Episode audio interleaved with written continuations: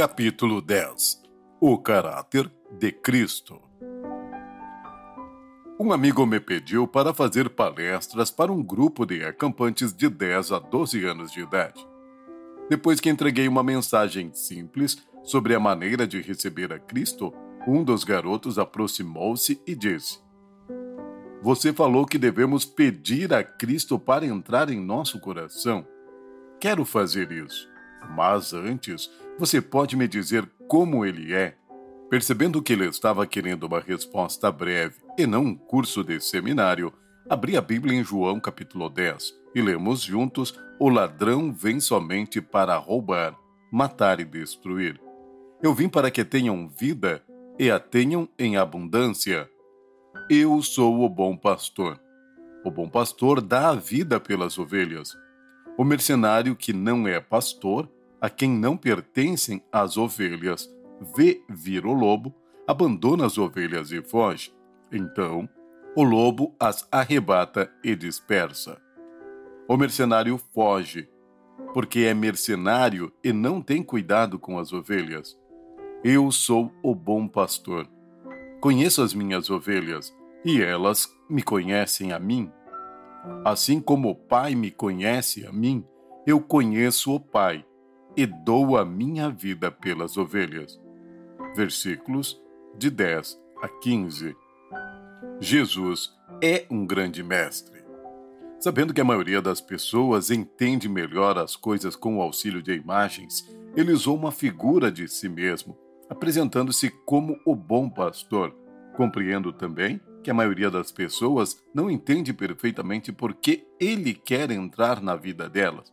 Ele revelou o seu caráter dizendo o que ele não é. Ele não é um ladrão. Jesus disse: Não sou como um ladrão. A intenção do ladrão é invadir nossa casa e levar algo de grande valor que lhe renda um bom dinheiro.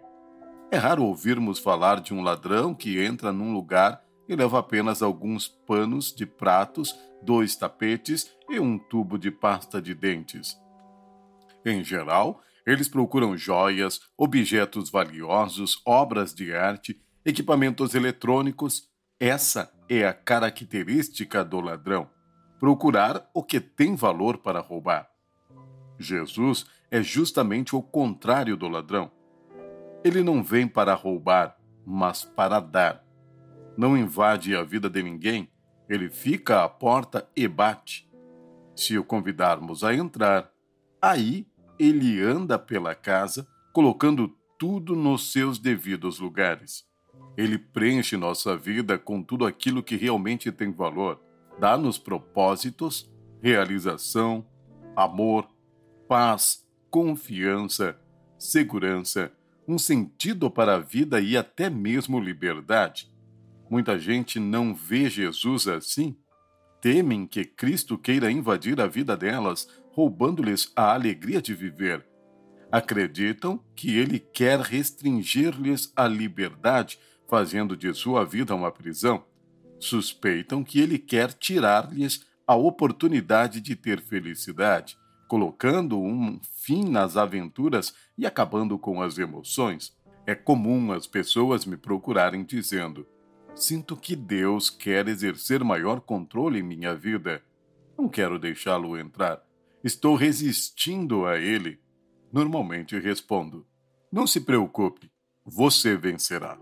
Vai conseguir deixar Deus de fora. Bata a porta, coloque grades nas janelas e feche sua mente. Assim, vai conseguir detê-lo. Contudo, também lhes digo que elas não conhecem Jesus. Ele não é um ladrão, mas sim o oposto do ladrão ele bate pacientemente e espera que abramos a porta. Aí ele entra e enche nossa vida dos bens mais preciosos que existe.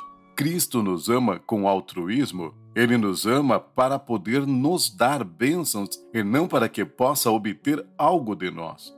Se removermos as grades de nossas janelas, abrirmos a porta, escancarando-a bem para que Jesus entre, ele vai encher nossa casa de tudo que é necessário para que ela se torne aconchegante, bonita e agradável para morar.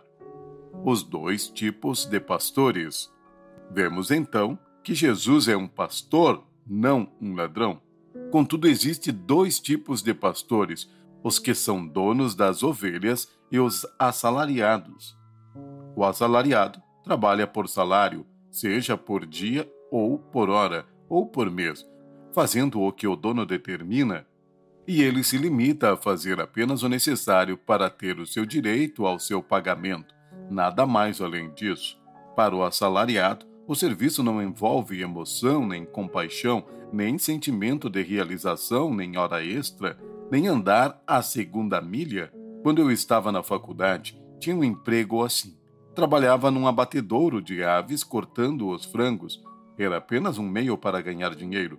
Não passava disso. Às vezes, o patrão dizia: Bill, amanhã vamos fazer algumas promoções. Será que você pode ficar até um pouco mais tarde hoje? Eu tentava responder educadamente, mas, por dentro, estava pensando: não estou nem me lixando se este prédio pegar fogo. Às cinco da tarde eu caio fora. Essa é a postura de um assalariado. A atitude do dono é diferente. Na empresa de meu pai, às vezes eles tinham de levar uma encomenda de legumes a um ponto distante do país, dentro de um prazo determinado. Nesses casos, ele sempre mandava a mim ou a meu irmão, e não um motorista assalariado. Se houvesse a necessidade de arar uma terra numa determinada época própria para o plantio, também encarregava a mim ou a meu irmão, e não os trabalhadores assalariados. Nós éramos proprietários, por isso nos interessávamos pelo serviço. Todos os dias passo de carro numa rua cheia de estabelecimentos comerciais. De segunda a sexta-feira, as lojas estão lotadas. No sábado de manhã, porém, há somente um carro na frente de cada uma e parece muito ser do dono da loja. Por quê? Porque o negócio pertence a ele. Ele provavelmente o construiu com muito esforço e quer ficar de olho nas estatísticas, no movimento do caixa, nos depósitos e nos extratos bancários. Ele zela pelos seus negócios de uma forma que seus empregados não conseguem entender. Assim também Jesus cuida de nossos interesses com muito zelo. Somos ovelhas dele e não de outro. Por isso, ele anda quilômetros e quilômetros para nos conduzir a pastos verdejantes. Ele nos conta e reconta, protege-nos dos perigos iminentes e até deu a vida por amor de nós. Por ser nosso dono e nos amar, Jesus está atento a cada passo que damos.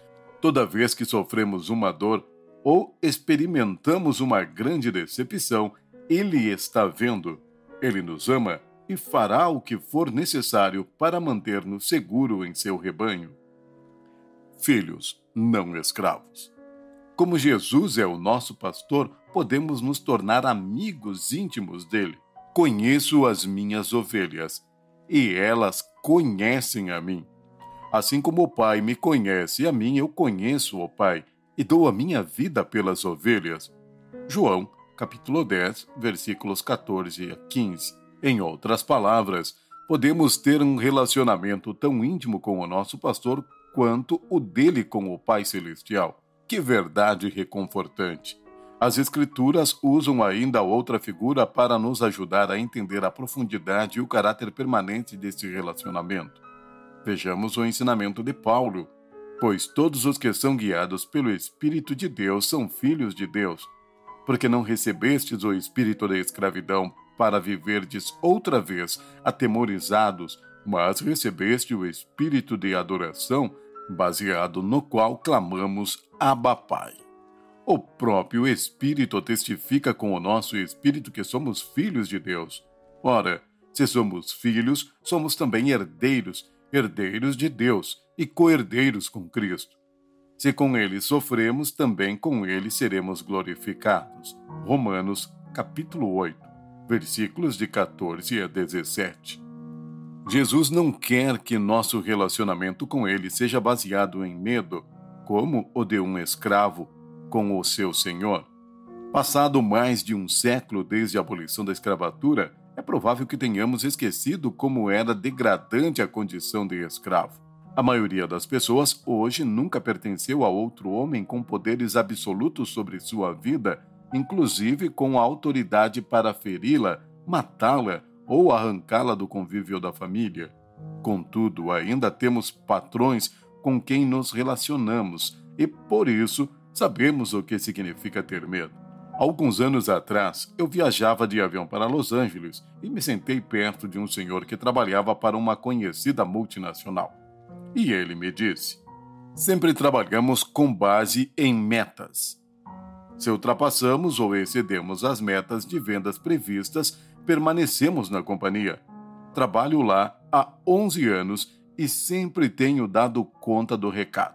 Só que eles elevaram minha meta no trimestre passado e eu acho que não conseguirei atingi-la, isto significa que meu emprego está em jogo. Uma pessoa passa 11 anos trabalhando com dedicação para uma companhia e, se falhar uma única vez, está despedida. Aquele homem sempre tinha em mente um fato.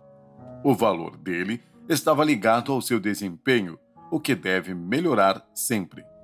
Não se toleram erros. Jesus Cristo porém, diz o seguinte: Não quero nada disso. Não desejo que o meu povo seja um bando de escravos amedrontados. Não quero que pensem que eu os amo com base no que eles podem fazer por mim. Meu anseio é que saibam que eu os amo pelo que eles são, filhos adotivos de Deus, meus irmãos não precisam ter medo de serem expulsos desta família, mesmo que tenham cometido erros. Desejo que saibam que fazem parte dela para sempre. Nosso pai adotivo. Há alguns anos, eu e Eline acolhemos um garoto de oito anos e uma menina de três. Os pais bebiam muito e se divorciaram. Por causa disso, essas crianças tinham passado de casa em casa eles ficaram conosco vários meses e criamos amor por eles. Comprei um carro de brinquedo para o menino montar e ele adorou. Trabalhou nisso duas semanas. Quando estava terminando os últimos detalhes, eu lhe disse que no dia seguinte o juizado de menores iria mandá-lo para outra casa. Seus olhos se encheram de lágrimas e ele ficou irado. Cerrou o punho e acertou o automóvel em cheio estraçalhando em milhões de pedaços. Eu me sinto como uma bola de futebol, disse ele. Todo ser humano anseia ter uma família permanente, mas muito logo descobrem que isso não será uma realidade no plano terreno. Ou perdemos o pai ou a mãe, ou o casal se divorcia, os avós se mudam para longe. Nossa família terrena não preenche o anseio humano de ter um lar ou uma família douradora. E Cristo reconhece essa nossa necessidade e a satisfaz adotando-nos em sua família. Ele nos dá seu próprio nome. Somos chamados de cristãos. Ele dá-nos sua herança, a vida eterna. Conheço casais com o coração cheio de amor, desejos de dedicar afeição a uma criança que não vem. Quando conseguem adotar uma, ficam entusiasmados eles não falam à criança que ela só vai permanecer ali se corresponder às expectativas deles.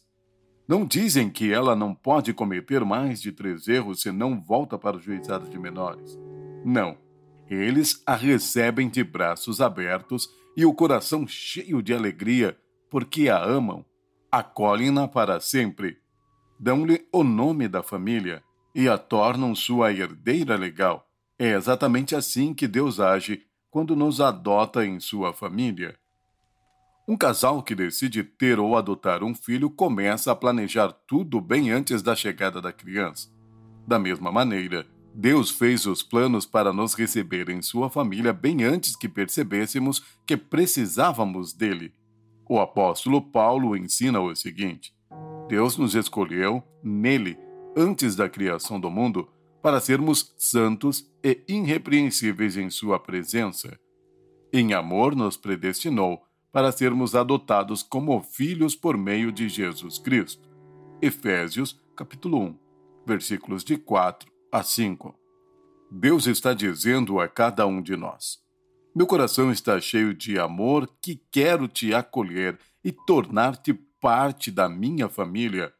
Qualquer pessoa de qualquer raça, cor, credo, origem ou com qualquer problema é bem recebida na família adotiva.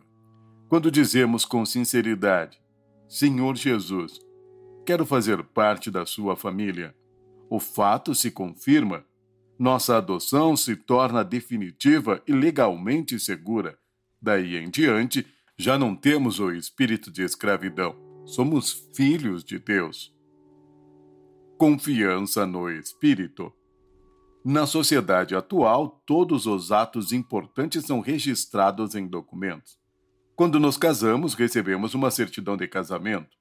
Ao comprar uma casa, adquirimos a escritura.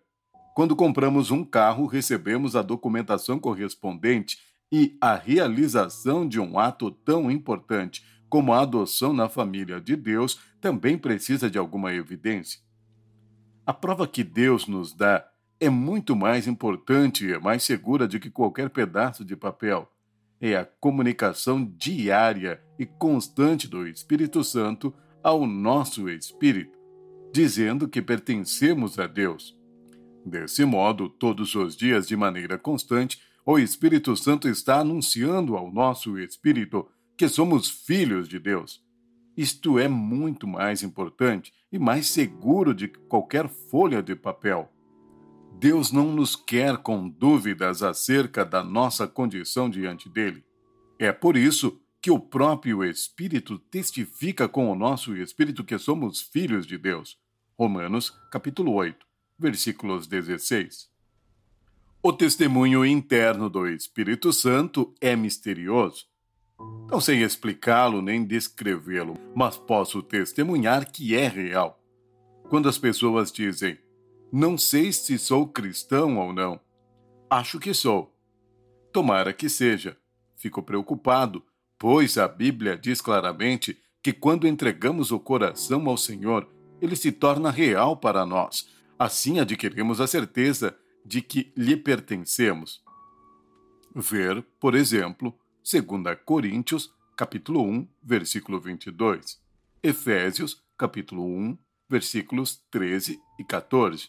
1 João, capítulo 3, versículo 24. 1 João, capítulo 4, versículo 13. O Espírito Santo habita em nós e repetidamente sussurra: Tenha confiança. Você faz parte da família de Deus. O testemunho do Espírito Santo nos mostra como Cristo nos ama. Não somos apenas um número no censo celestial, nem vozes do imenso coral do céu mas indivíduos, seres humanos importantes. Ele não quer que sejamos tímidos nem temerosos, nem que vivamos sob constante ameaça de condenação. Quer que sejamos cientes do dom que nos concedeu e seguros em seu amor. Ele nos ama da mesma forma que um irmão nos amaria, pois é exatamente isso que ele é. Co-herdeiros com Cristo. Alguns pensam na paternidade de Deus e em nossa adoção na família de Cristo como uma bela metáfora, uma figura de linguagem divinamente inspirada que nos ajuda a entender a profundidade do amor de Deus por nós. Isso é verdade, embora não expresse toda a verdade. Deus literalmente nos colocou em sua família. A prova disso é que ele nos oferece uma porção de seus bens. Se somos filhos, Paulo diz, somos herdeiros, co-herdeiros com Cristo. Romanos, capítulo 8, versículo 17. Juntamente com Cristo, o amado Filho de Deus, recebemos parte da herança. No entanto, acrescenta Paulo, se com ele sofremos, também com ele seremos glorificados. Versículo 17. Quando Cristo veio à terra por nossa causa, não recebeu glória alguma. A única vez que ele foi, de alguma forma, elevado foi quando pregaram na cruz. As multidões clamavam por ele, mas apenas quando, erroneamente, imaginavam que ele iria livrá-los do jugo do Império Romano. Todos que estavam em Jerusalém ficaram sabendo que ele morreu como um criminoso comum. Somente alguns poucos tiveram conhecimento que ele ressuscitou e subiu aos céus. Esse mesmo Jesus, que nos convida a fazer parte da família de Deus, como seus irmãos e irmãs, também nos chama para nos juntarmos a Ele na obscuridade do sofrimento. Se alguém quer vir a mim, a si mesmo se negue. Tome a sua cruz e siga-me. Mateus 16, 24. Ser irmão ou irmã de Cristo significa, então, partilhar de tudo com Ele e nos juntarmos a Ele na obediência e no sofrimento, assim como em Sua recompensa gloriosa. Porque qualquer que fizer a vontade de meu Pai Celeste, esse é meu irmão, irmã e mãe, diz Jesus. Mateus, capítulo 12, versículo 50.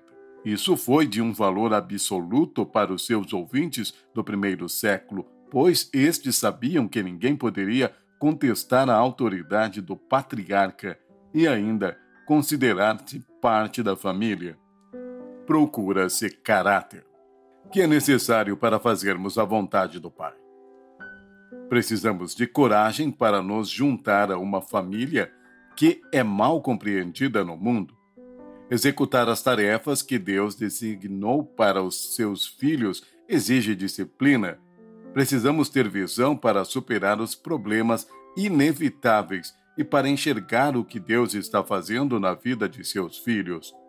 É preciso perseverança para permanecer ao lado de irmãos e irmãs quando é muito mais fácil seguir o nosso próprio caminho. Sobretudo, é necessário o amor para manter a família de Deus unida e para alcançar outros e convidá-los para se juntarem a ela. E esse amor tem de ser compassivo, firme, sacrificial e radical. Resumindo, é preciso caráter para fazermos a vontade de Deus. E o melhor de tudo é que se trata do caráter de Cristo, que Deus nos oferece quando dizemos, ainda que timidamente, que queremos fazer parte da sua família. Paulo ensina que aqueles a quem Deus escolhe como membros de sua família são feitos conformes à imagem de seu filho. Romanos, capítulo 8, versículos 29. Ele lhes dá qualidade de caráter como as de Jesus, seu irmão mais velho. Ele faz isso pela operação do Espírito Santo, seu representante em nosso coração, e todos nós, contemplando como por espelho a glória do Senhor, somos transformados de glória em glória na sua própria imagem, como pelo Senhor o Espírito. 2 Coríntios, capítulos 3, versículo 18. O Espírito imprime em nosso coração as qualidades próprias do caráter de Cristo: amor, alegria, paz, longanimidade, benignidade, bondade, fidelidade, mansidão, domínio próprio. Contra estas coisas não há lei. Gálatas, capítulo 5, versículos 22 e 23. Depois de nos adotar e tornar-nos semelhantes a Cristo, Deus nos convida a reivindicar nossa herança, a mesma recompensa gloriosa de que Jesus tomou posse após o triunfo da ressurreição. Cristo está ansioso por partilhar sua herança conosco. Eu lhes tenho transmitido a glória que me tens dado. Disse ele de seus discípulos. João, capítulo 17, versículo 22. O holofote não estará dirigido somente para ele. Pelo contrário, quando Cristo, que é a nossa vida, se manifestar, então vós também sereis manifestados com ele em glória.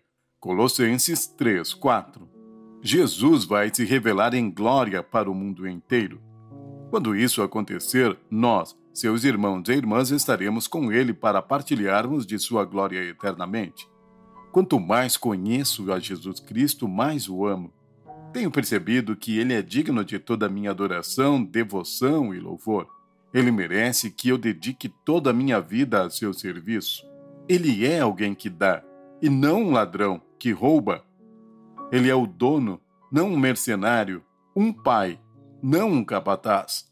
Ele quer que eu me torne parte de sua família, a fim de me comunicar os traços de caráter que eu preciso para uma vida obediente, bem-sucedida e feliz, agora e sempre. ele quer ter um relacionamento pessoal comigo que dure por toda a eternidade, pois seu coração transborda de amor por mim. Se você não conhece esse lado de Jesus Cristo, Deus deseja revelá-lo a você. Ele quer adotá-lo em sua família. A única coisa que você precisa é dizer-lhe o seguinte: Senhor, sou pecador e jamais poderia merecer fazer parte de tua família. Mas Jesus Cristo, teu Filho perfeito, morreu por mim. Por isso me apresento para ser adotado por ti. Quero fazer parte da tua família. Obrigado por me receberes. Se você fizer isso, Deus vai recebê-lo em sua família imediatamente. Ele não vai dizer: Vamos esperar alguns anos até que o seu caráter esteja mais parecido com o do meu filho. Ele sabe que é quando estamos dentro da família divina que os traços de caráter se desenvolvem melhor. Então, ele irá recebê-lo assim como você é. Depois, com amor, paciência e brandura infinitos, ele começa a moldá-lo.